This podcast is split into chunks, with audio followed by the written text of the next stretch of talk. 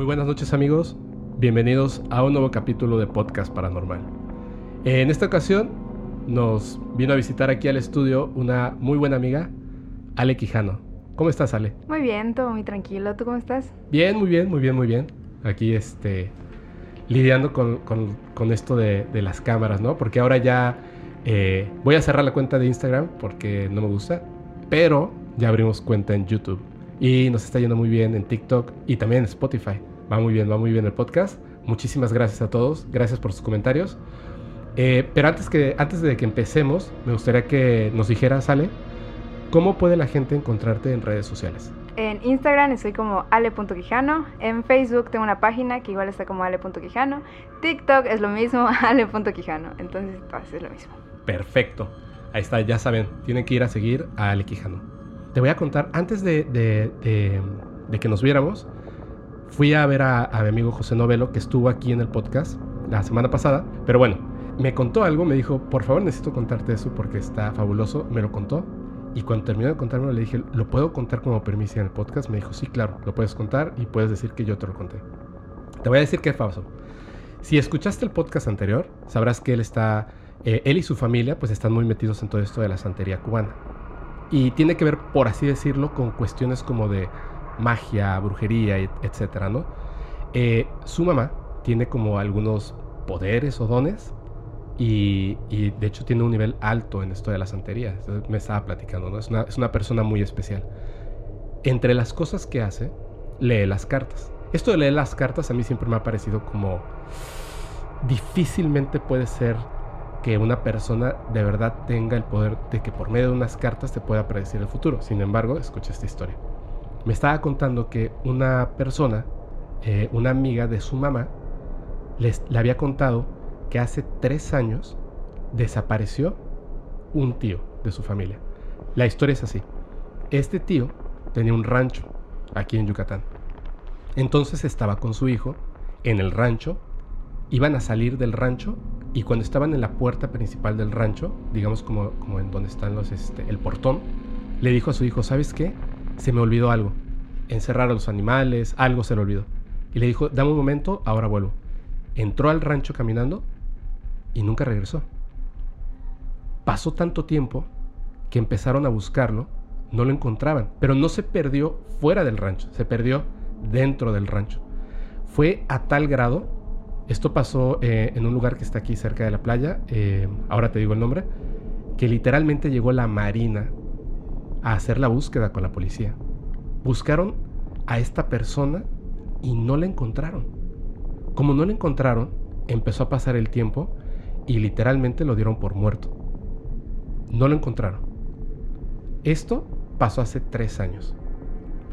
Hace poco tiempo, eh, la, mamá de José le dijo a su amiga, ¿sabes qué? Cuando tú me hablas de esta persona que desapareció, yo siento que esta persona está viva. No te puedo decir exactamente por qué, pero yo siento que esta persona está viva. No me digas eso, ¿cómo crees? Pasó un tiempo y de repente la amiga le dijo, ¿me puedes leer las cartas? Quiero saber qué pasó con él. Le empezó a leer las cartas y le llegó una imagen a la cabeza a la señora. Y le dijo, esta persona está viva, está en un lugar que está tres metros bajo tierra, pero está viva. Y le describió el lugar. Y la señora dijo, no puede ser, no puede ser, porque sabía de qué lugar le estaba hablando. Se lo contó a su familia. Y ella, con su esposo y con sus hijos, viajaron a estos ranchos. Y el rancho de al lado, que es de unos amigos de ellos, dijeron, ¿podemos pasar? Entraron y llegaron al lugar que ella sabía que era el lugar donde estaba este tío. Y empezaron a escarbar. Cuando están escarbando, descubren una cueva. Quitan las piedras y dentro de la cueva estaba el Señor. Habían pasado tres años y el Señor estaba dentro de la cueva. Tenía el cabello largo, blanco, las uñas crecidas, estaba totalmente deteriorado. No, no sabía cómo había llegado a ese lugar, no sabía qué había pasado, pero estaba vivo. Y en el lugar encontraron unas vasijas pequeñas con agua, tortilla quemada. Lo que le dijeron, no, el Señor no sabe qué pasó. O sea, de hecho quedó mal de sus facultades mentales. Lo que le dijeron es que los aluches se lo llevaron y lo estaban castigando. Y el castigo que hacen los aluches es que tratan de convertirte en uno de ellos. ¿Cómo ves? No te pases, de verdad. Esto pasó hace 15 días. No, Sí. no te creo. ¿De verdad? Júralo. Te lo juro, me lo acaba de contar José Novelo. Y te lo estoy contando como primicia porque le dije, ¿cómo? esto salió en los periódicos. Y dice, ¿cómo, va a salir en los periódicos? O sea, ¿vas a ir a los periódicos a decir, ya encontramos a esta persona, está en esta, así y se lo llevaron los aluches? Pues no. O sea, ni es, es más, ¿cómo lo llevas a un hospital? ¿Qué dices de una persona que lleva tres años viviendo en una cueva? Que no sabe quién lo alimentaba, no sabe cómo llegó a ese lugar. Es increíble, ¿no? No. Guay. Espeluznante, ¿a poco no? Es lo que te estaba diciendo. O sea, yo creo fielmente en los aluches. Eh, nun- o sea, lo respeto demasiado. Y que tú me digas esto, con lo que yo viví hace unos años, es como que no estoy loca, cabrón. Sí, sí existen. A ver, es cierto. Yo, de hecho, creo que en el primer o segundo capítulo del podcast conté esa historia que tú me contaste, pero estoy seguro de que la conté mal. Cuéntanos la historia de los aluches, tu historia, Bueno, empezó todo esto cuando yo tenía por ahí de 9, 10 años. ¿ok? Yo fui a un terreno que tienen eh, los abuelos de mis papás Ujú, y están estas matitas, las, las milpas, Ok, si no estoy, milpas. esas Ajá. se llaman. La cosa es que eh, yo me aislé y fui a jugar ahí porque siempre me gustan las plantas y todo eso. Yo estaba jugando normal, pero en eso escuché un ruido y dije, bueno, es algún animalito, no importa. Pero en el momento que yo volteo a confirmar si era algún animalito, hay un hombrecito que no tiene rostro. Y eso sí, esta cosa que según yo fue una luz, Ajá, esto, no me vio, ok.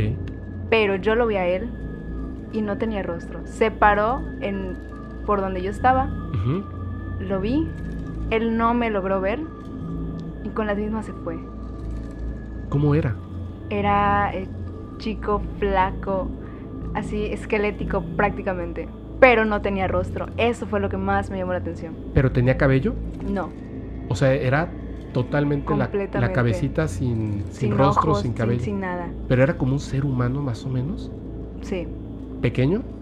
sí, muy, qué sé yo, como unos menos de un metro más o menos.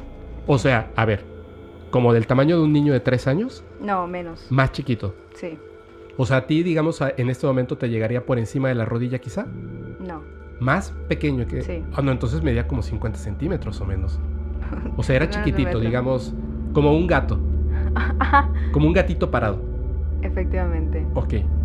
Entonces, Y estaba desnudo, vestido, estaba desnudo. total... O sea, ¿le viste las nalguitas al- a, la luche? Es que lo vi de lado así, o sea, volteé a ver así, pero a mí no me vio. Pero Ok. yo lo vi a él y no tenía rostro. No le vi ni ojos, ni nariz, ni boca. Y con las mismas que volteó, siguió su camino. Pero caminaba como las personas. No, o sea, se fue trotando literalmente, pero se perdió. O sea, eh, entre mi miedo y, y mi curiosidad, Ajá. o sea, yo me estaba cagando de miedo, pero quería ver qué era y a dónde iba. Entonces lo seguí, pero nunca, nunca, nunca lo, lo encontré. O sea, se fue muy rápido Sí, o sea, trotando en, entre la tierra. perdiéndose entre en- Las plantitas. en- entre las milpas. Entonces, yo se lo conté a los Los abuelos de a los tus abuelos de mis papás. O sea, tus bisabuelos. Sí, pero al lado de ese terreno hay un terreno donde hay caballos. Ok. Entonces, tú podías peinar al caballo y en la noche se les hacían sus trenzas según los dueños por los aluches. ¿Te digo algo? A ver. Yo una vez grabé a un pony con una de esas trenzas. Ahora te voy a contar, pero a ver, dime, es- a los caballos les hacían las trenzas. Ujú. O sea que esa es como, para los que no sepan, dicen que los aluches en las noches les hacen trenzas a los caballos, como que los acicalan y les hacen Sí. unas trencitas, ¿cierto? Pero fíjate lo curioso, es que esas trenzas están bien hechas, que tú no se lo puedes quitar a un caballo. Le tienes que cortar ese mechón Sí, es bien difícil. porque no se les quita. Y al final tienen un nudo como un círculo, ¿cierto? Sí. es que te voy a contar algo. Hace mucho tiempo fui a hacer unos videos en un lugar que, que, está aquí en Mérida donde hay como unos toboganes y hay una granjita. En esa granjita hay unos este, ponis. Todavía no estaba abierto al público. Fuimos a hacer la grabación completa con, con un comediante para que este, pues para que se mostrara el lugar. Entonces, cuando llegamos a la granjita, una de las personas de los trabajadores dijo, hey, pero ya le quitaste las trenzas a los caballos, a los ponis. Y yo pensé que porque les habían puesto trenzas, pues para que se vieran bonitos, ¿no? Y le dije, no, no, si tienen trenzas, pues se ve bonitos. Y dijo, no, no, no, es que son las trenzas que hacen los aluches. Y dije, perdón, espérate, ¿cómo?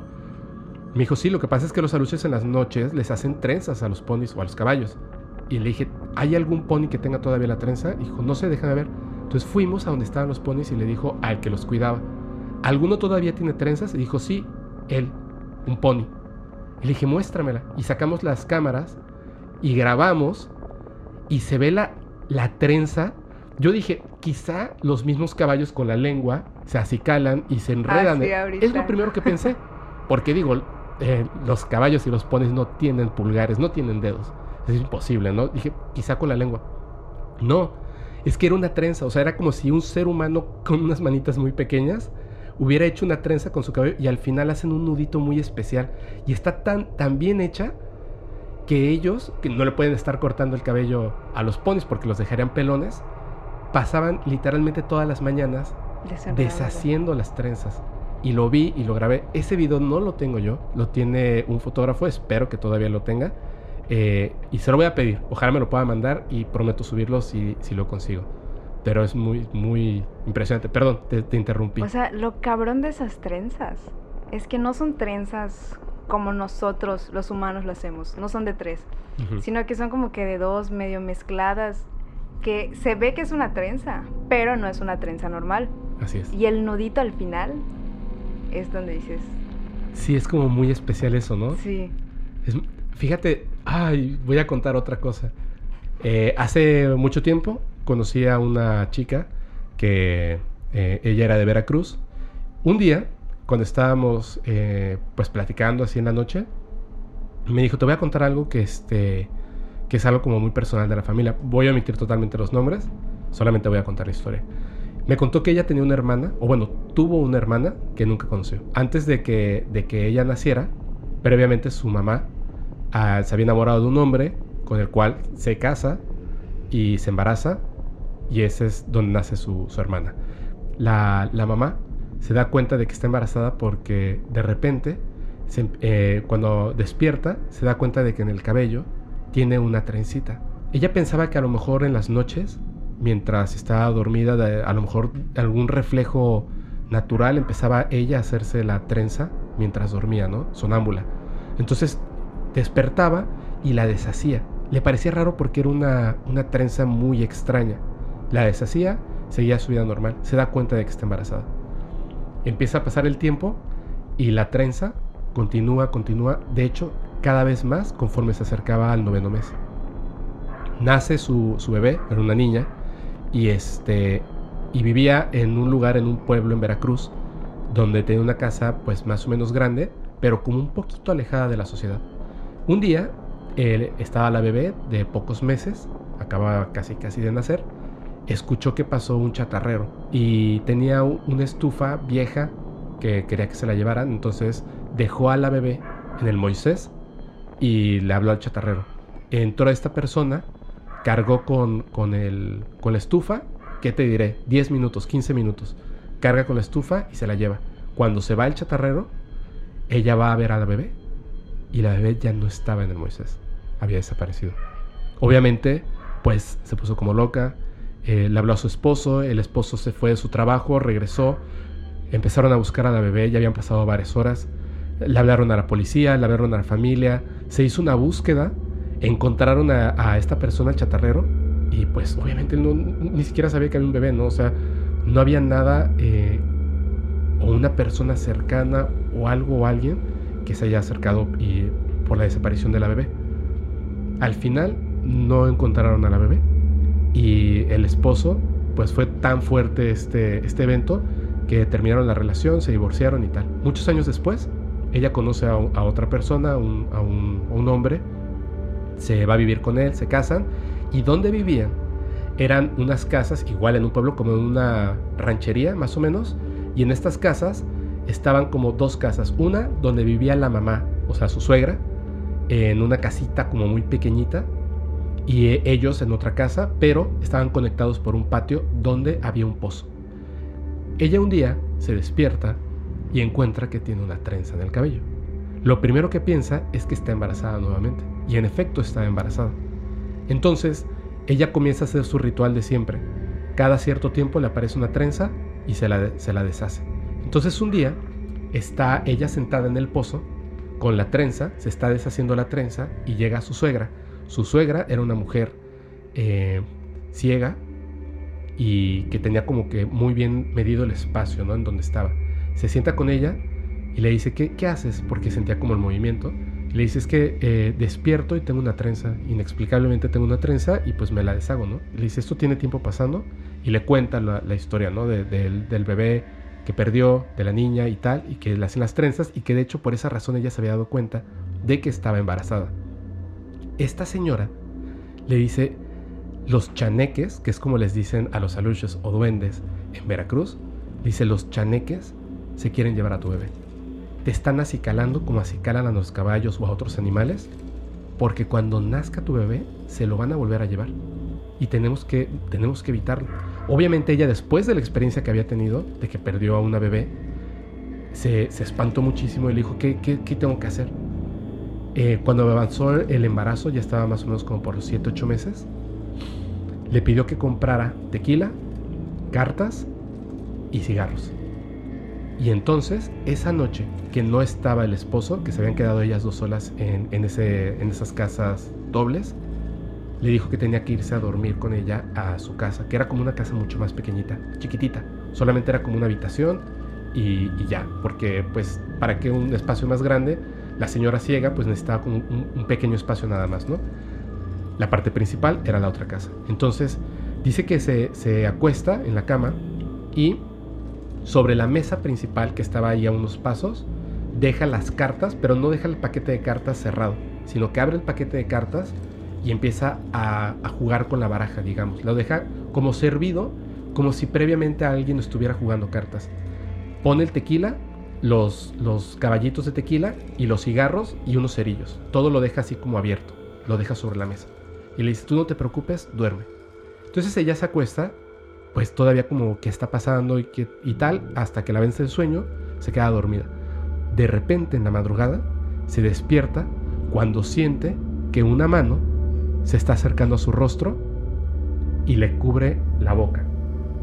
Le cubre la boca, abre los ojos y es la mano de la señora. La señora le, presiona la, la, boca y le hace así.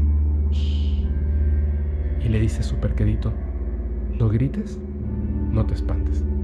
Y ella dice, o se quedó así como, ¿qué está pasando, no? Y en eso ve, escucha ruido. Y en la mesa estaban dos seres. Uno evidentemente era macho y otro evidentemente era hembra. No eran humanos, no eran enanos. Su cuerpo, el torso, era pequeñito, casi parecían como seres humanos y las piernas dice que eran larguísimas, tanto que las rodillas quedaban casi a la altura de la cabeza y luego bajaba la pierna. O sea, estaban sentados y las piernas eran enormes, larguísimas, estaban desnudos la que era como una hembra tenía unos pechos así hacia abajo. El otro ser, el que era como, como macho, tenía genitales, tal cual. Tenía pelo, pero, pero no cabello como nosotros, sino pelo a lo largo del cuerpo. Tenían la espina dorsal como saltada, eran muy delgados, las manos largas, extrañas, de piel pálida, como humana pero pálida, y estaban como tratando de imitar lo que hacemos los seres humanos cuando jugamos cartas. Tomaban las cartas y trataban como de jugar, como imitar lo que hacemos nosotros y se desesperaban y el macho golpeaba la mesa, desesperado de como de no entender cómo se juega. Tomaban las cartas, se las arrebataban y le pegaban a la mesa. Después trataban de servirse tequila, lo regaban trataban de encender los cigarros, o sea, trataban de encender eh, los cerillos, no podían y de repente gritaba. O sea, estaba así en su desesperación los seres gritaban, gritaban y ella lo estaba viendo totalmente aterrorizada. La señora le fue soltando poco a poco la mano de la boca, la dejó ahí acostada en la cama viendo esta impresionante escena. Tenía un pedazo de, de madera que había dejado previamente atrás de la puerta, se acercó, tomó la madera, se acercó caminando lentamente hasta esos seres y los seres en ese momento, sin pararse de la mesa, la volteaban a ver y, y le gritaban, como, como viéndose descubiertos. Y esta señora se acercó con la mano hacia el frente hasta que pescó a la que era como la hembra de, los pelos que tenía y de la piel, la pescó y con el palo le empezó a pegar con la tabla así, pa, pa, le empezó a pegar, chillaba, el otro ser pataleaba, tratando como de defenderlo y también le pegaba. O sea, ella aventaba así los tablazos al aire, lastimándolos, y entre la pelea, los seres se caen, empiezan a patalear en el piso y salieron corriendo rapidísimo. Dice que la puerta se abrió, tiraron sillas, todo quedó así en un desorden absoluto. Se fueron corriendo hacia la noche. Y le dijo, nunca te van a volver a molestar. No le volvieron a salir trenzas y la bebé que nació y que estaba era la chica con la que yo salía. Ella me lo contó. Estos seres no son humanos, no son fantasmas. Sea lo que sea que son, pienso yo que son extremadamente peligrosos.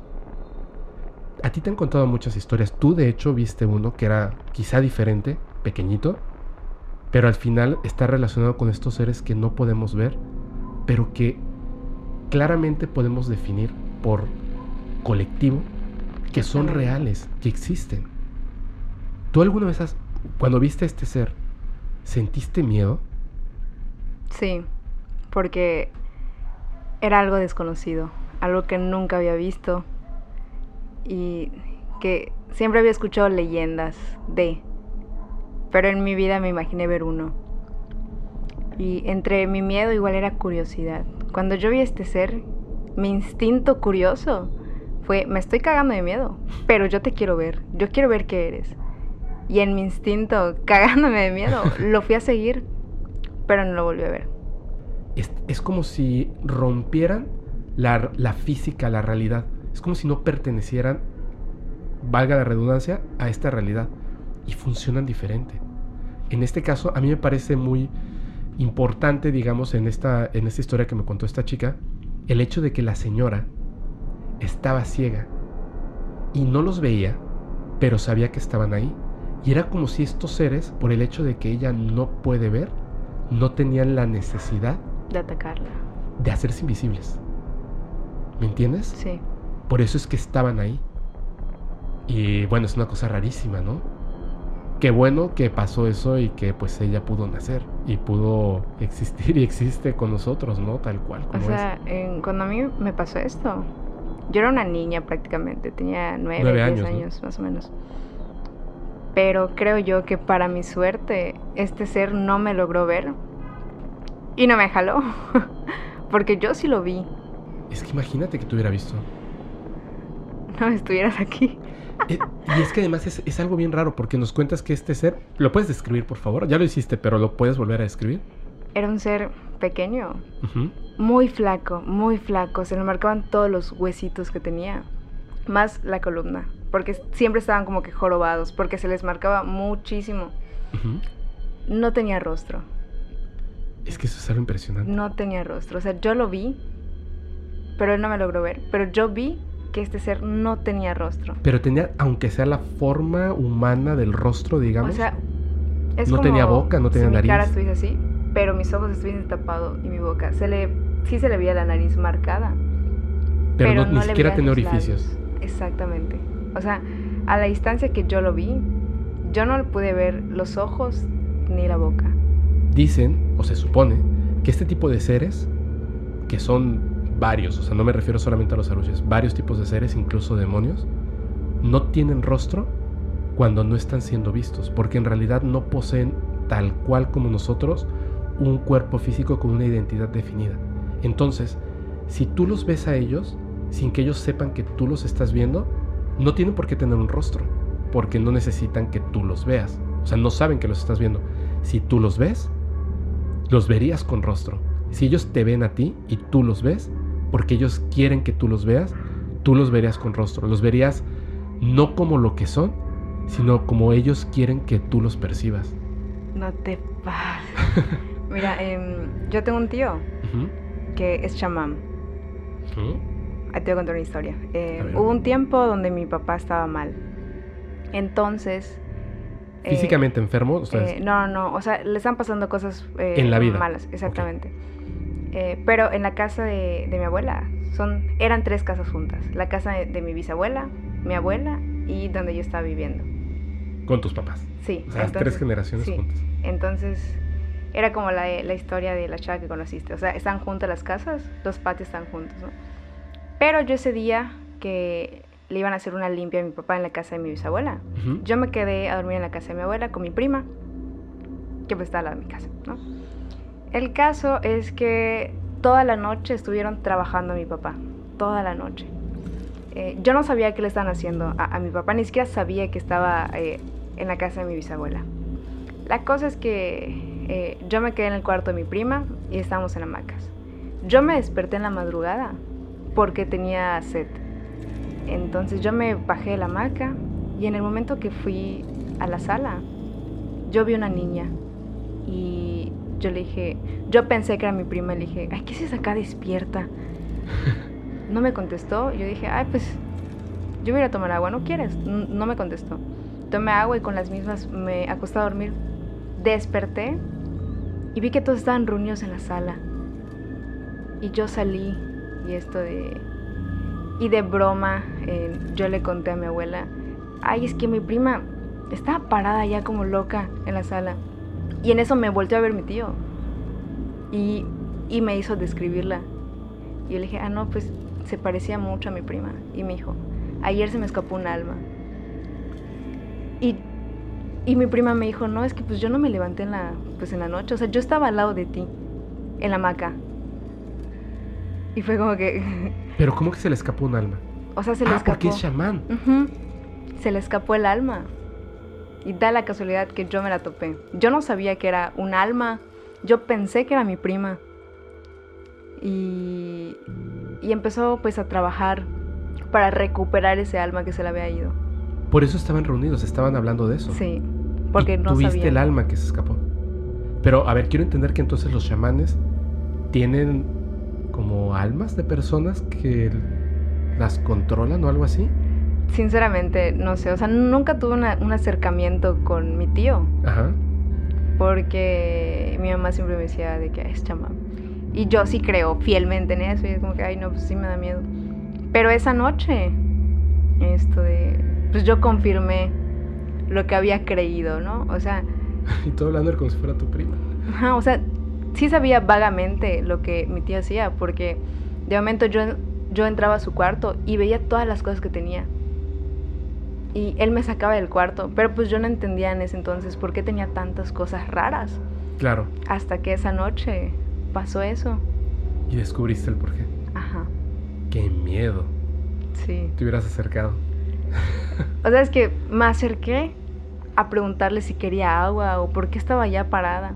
Pero no me contestó, ni siquiera me veía. O sea, estaba viendo abajo así. ¡Ay, no! ¡Qué miedo! Pero igual, o sea, era una niña de 7, 8 años más o menos. Ujú. Y en mi inocencia, pues yo no pensé que fuese un alma. O sea, o sea era mi prima. De chicos es cuando más nos pueden pasar estas cosas. Y es justamente cuando menos miedo vamos a tener. Sí. Todavía estamos descubriendo el mundo, ¿no? No sabemos de este tipo de cosas. A mí me, me- me causa un poquito como... Me causa mucha curiosidad, ¿sabes? Siempre quiero... Quisiera que cada vez que me despierto en la madrugada se me aparezca un fantasma o ver una luz o este... de hecho, a veces así me despierto y me asomo para ver si de casualidad veo un ovni o tal. Y creo que esa es la razón por la que he vivido tantas cosas, porque no es que estas cosas me busquen, yo busco estas cosas. Fíjate que yo tengo una suerte con eso.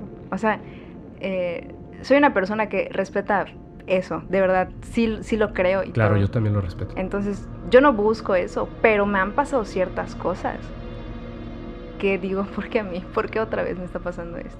Y es que además hay personas que son como, como un faro y se empiezan a pegar, así como los insectos a los focos. Y hay personas que tienen algo, no sé qué sea, y les pasan. Y hay otras que dicen, ¿por qué a mí nunca me ha pasado nada? No, no es que no seas especial, simplemente es que hay alguna cualidad, no sé, un olor, un aroma, lo que sea, que hace que se peguen estas cosas. En- hubo un día Ujú. donde toda mi familia estamos en la, en la sala viendo una película del, del exorcismo. Ok. Entonces, esto de... Pues yo acabé la película y eran por ahí de las 10, 10 y media. Y yo no me había bañado. Entonces dije, pues me voy a bañar. Porque no me había bañado en dos días. Dije, pues ya toca. Entonces yo me metí al baño, eh, me desvestí, puse música y me metí a bañar. Yo estaba bañándome, cantando y de momento se apaga la luz. Eh, dije, X, eso era la luz. Me seguí bañando y en eso se paró mi música. Y fui a checar mi teléfono y no lo podía desbloquear, no podía. Y en el momento que yo esto intento desbloquear el teléfono, siento como me agarran de atrás. Pero yo estaba sola en el baño a oscuras y desnuda. Entonces yo me asusté porque por más que yo me quería mover, no. Pe- Pero ¿de no dónde te podía. agarraron? ¿Del cuello, del, brazo? De acá, ¿Del cuello? sí. Ok. Es más, ese día me quedaron las marcas, como ¿Te quedaron las marcas de una mano que te agarró? Ujú. Ok, a ver, continúa, continúa. Y esto de... Entonces yo en mi desesperación, te juro por Dios que yo hice todo para moverme. Y empecé a gritar, a gritar porque yo no me podía mover. Y ahí me quedé un buen rato, según yo. Y ya cuando por fin logré moverme, logré abrir la puerta del baño, salí desnuda. Así, a la sala y mi familia, qué pedo, ¿no? Pero yo salí desnuda y salí llorando, alterada, ni siquiera podía respirar. Y en eso me preguntaron, ¿qué, qué me pasó? Y yo, ¿no escucharon mis gritos? Y me dijo, no, o sea, nada más estaba tu música. Y yo, no, o sea, y, y le conté a mi mamá qué me había pasado. Y le mostré mi cuello. Y efectivamente tenía rasguñadas, la marca de la mano agarrándome. Y eso se lo contó a un amigo de ella que igual esto de, es como que chamán, no sé la verdad qué es. ¿De tu mamá de mi mamá? Sí. Entonces me tuvieron en oración nueve días. ¿Cómo es días. eso? Eh, según esta persona, eh, hay una persona que me quiere hacer daño. Entonces mandó a este ser a lastimarme. Y fíjate que ya me habían pasado cosas antes. Pero como ya estoy tan acostumbrada a que me pasen este tipo de cosas, Ajá. dije, bueno, X, ¿no? Pero esta vez eh, me agredieron físicamente porque me dejaron rasguñadas y marcas. Entonces me tuvieron en oración, yo estaba acostada, yo no podía eh, orar más que ciertas partes. Y me tenían con incienso, velas, y así estuve nueve días, Literalmente como un mini exorcismo. prácticamente. O sea, fue tipo como cuando te velan cuando estás muerta, ¿sabes? Wow. Entonces, era algo fuerte. Pero fíjate de esto. Todas las personas que viven en mi casa dicen que hay alguien igualita a mí que pasa de mi cuarto a la cocina Un doppelganger. y este y de la cocina al baño y no regresa. Entonces mi familia piensa que soy yo y le dice, "¿A dónde vas? Ve la hora, que no sé qué cosa." Pero yo nunca me he topado con esta persona. Todas las personas que viven en mi casa ya la han visto, mis hermanas y mis papás. Es un rasgo de cuando te ponen un trabajo. De verdad. Se le dice doppelganger, es un término alemán y es cuando, pero cuando tú te llegas a ver, eso es como Sí. lo peor que puede pasar. Pero cuando pasa esto de, de desdoblar a una persona, no porque tú lo quieras o porque naturalmente te ocurra, sino que otras personas te ven en un lugar en el que no estás, es un rasgo claro de que tienes un trabajo. O sea, em, la vez que mi mamá me vio, Ajá. O sea, no era yo, ¿no? Pero yo estaba en, en mi cuarto acostada en la cama con la puerta abierta. Y en eso escuchó, bueno, yo escuché que mi mamá dijo, Ala, ¿dónde vas? Y yo, ¿qué? Y no me respondió. Ya después yo me paré y le dije, ¿ah, por qué me estás hablando? Y me dijo, ¿a dónde fuiste? Y yo, Si me estoy parando en la cama para venir a verte. Y yo, no, es que pasaste a la cocina y ya no volviste a pasar. Y yo, no, pues estaba acostada. Y así, mi mamá fue quien me vio primero. Después mi papá. Y mis hermanas se burlaban de eso porque no les creían. Pero da la casualidad que mi hermana mayor, que es la que no cree mucho en esto, fue la que me vio y se paniqueó. Porque no lo creía y se burlaba de mi mamá. ¿Y dónde te vio? Igual así pasando Sí. a la cocina O sea, o algo así. Hago los mismos recorridos prácticamente para ellos. De mi cuarto a la cocina y de la cocina al baño. Y de allá no vuelvo a aparecer. Pero yo no me he visto. Sí me da curiosidad toparme porque digo, ¿qué es esto? Porque no soy yo. Debe ser muy impresionante verte a ti mismo. Sí me da miedo. Pero Así igual me da veo por curiosidad. Pero esa es fue la historia. Pero dime una cosa, después de que hicieron esto de la novena, eh, ¿se detuvo? ¿Te dejaron de pasar esas cosas, digamos, malas? Por ejemplo, el desdoblamiento, ¿te volvió a tocar O sea- a atacar el ser? Antes del último rezo, yo estaba eh, acostada. Yo ya me había dormido. Y de momento escuché un grito en la calle. Entonces, pues yo me levanté porque fue un grito fuerte. Y yo le pregunté a mi hermana, ¿escuchaste eso? Pero mi hermana está durmiendo. Y ya cuando terminé de decir esa frase, escuché el grito aquí, pero era de una mujer. Y era un grito fuerte, fuerte, fuerte, porque me estaban gritando al oído. Pero solo así como, ah, o sea, Ajá, pero es que lo cabrón es que solo yo lo escuché, porque yo en el cuarto pues duermo con mi hermana. Y ella no lo escuchó, ella siguió durmiendo, pero fue un grito fuerte, fuerte, fuerte, que escuché al lado de mí. Y yo me asusté y salí. Y esto de... Y... eso fue antes del último rezo. Sí, ya de allá no me ha vuelto a pasar nada. O sea que sí funcionó. Eso quiero pensar. Ok. A ver, te voy a decir algo. eh, siempre me pongo aquí a, a recomendar películas, libros, etcétera. Hay una película que no es tan difícil de conseguir. Se llama El Ente. Es una película basada en una historia real de una mujer que vivía en Estados Unidos. Creo que, espero que todavía siga viva esta persona. Y literalmente había un ser que la atacaba. Pero no solamente la atacaba. eh, tenía relaciones sexuales con ella. Invisible totalmente. La lastimaba. Un científico, eh, llegó la historia de un científico, literalmente construyeron una casa en una cancha de básquetbol eh, cerrada de estas de Estados Unidos de eh, techadas. Construyeron el, este, una casa igual a la de ella, pero los- los, en lugar de paredes todo era como vidrio y la observaron en el día a día y efectivamente el ser no se veía, pero la atacaba. La película termina y al final te muestran a la persona porque nunca pudieron... Ella tuvo que aprender a vivir con esto. Un ser que la lastimaba y la utilizaba. Yo te tengo una historia. A ver, cuéntanos esa historia. La historia que acabas de contar. Viví algo parecido. No me Pero digas. te lo juro. eh, todo comenzó en un sueño. Yo soñé que estaba en un cuarto chiquitito, sucio, sucio, pero estaba con una amiga. Entonces eh, nos obligaban a fumar marihuana. Ok. Muy, muy, muy fumado el sueño, la verdad. Pero en eso eh, soñé que me violó eh, un güey con cuerpo de cabra, ¿sabes? No manches. Entonces yo dije, o sea, yo desperté y dije, fue un sueño raro, ¿sabes? Pero amanecí húmeda. Al siguiente día soñé lo mismo, pero esta, eh, esta cosa. Ajá. fue más violenta conmigo. Ese día yo me levanté adolorida, eh, es- estaba sangrando No manches. y fue como que esto ya no es un sueño. Entonces me pasé así una semana. Amanecía esto de cansada, como si esta persona se hubiese acostado encima de mí y me hubiese majado.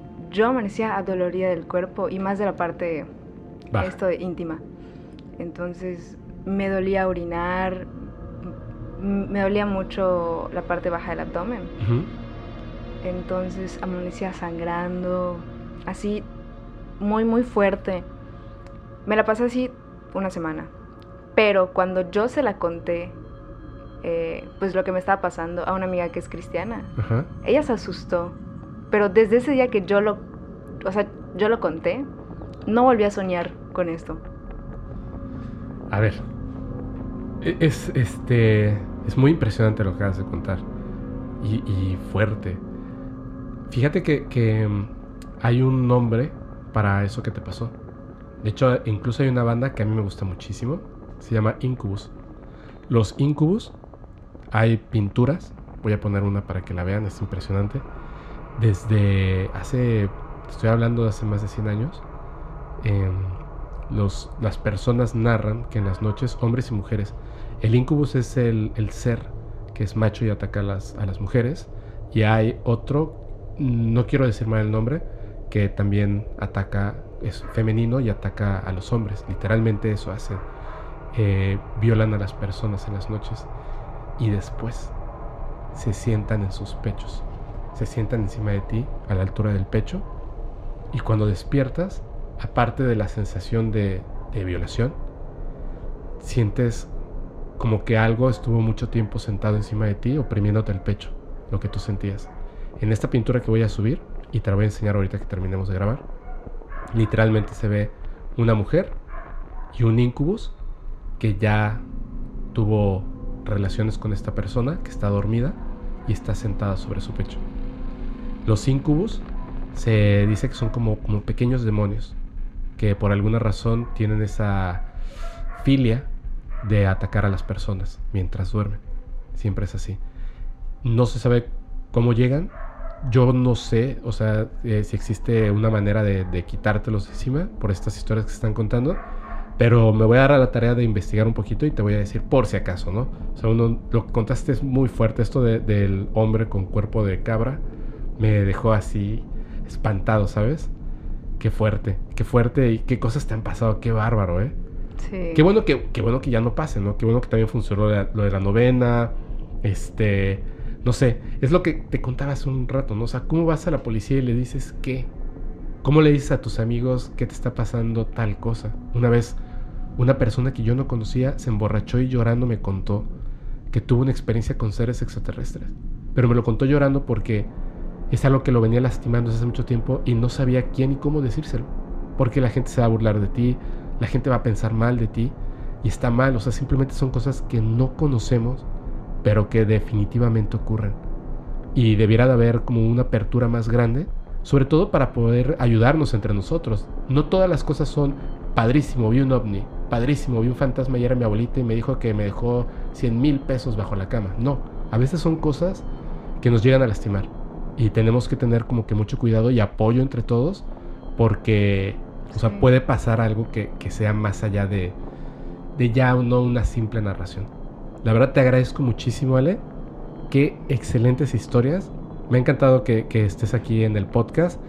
Te voy a comprometer a que vuelvas. De verdad, te voy a comprometer a que vuelvas para que nos cuentes más historias. Fueron fantásticas. Me gustaron muchísimo. Estoy seguro que a la gente le van a encantar. Vamos a subir ahora sí video. Eh, no de todo, porque falló una cámara, lo siento, discúlpenme, pero en el podcast completo en Spotify, que va a durar yo creo que más de una hora y les va a encantar, pues lo pueden escuchar en Spotify, en Google Podcast, en Amazon Music, etc. Está en todos lados, fácilmente encontrable en Spotify y también en Anchor. Ale, ¿nos repites una vez más tus redes sociales, por favor?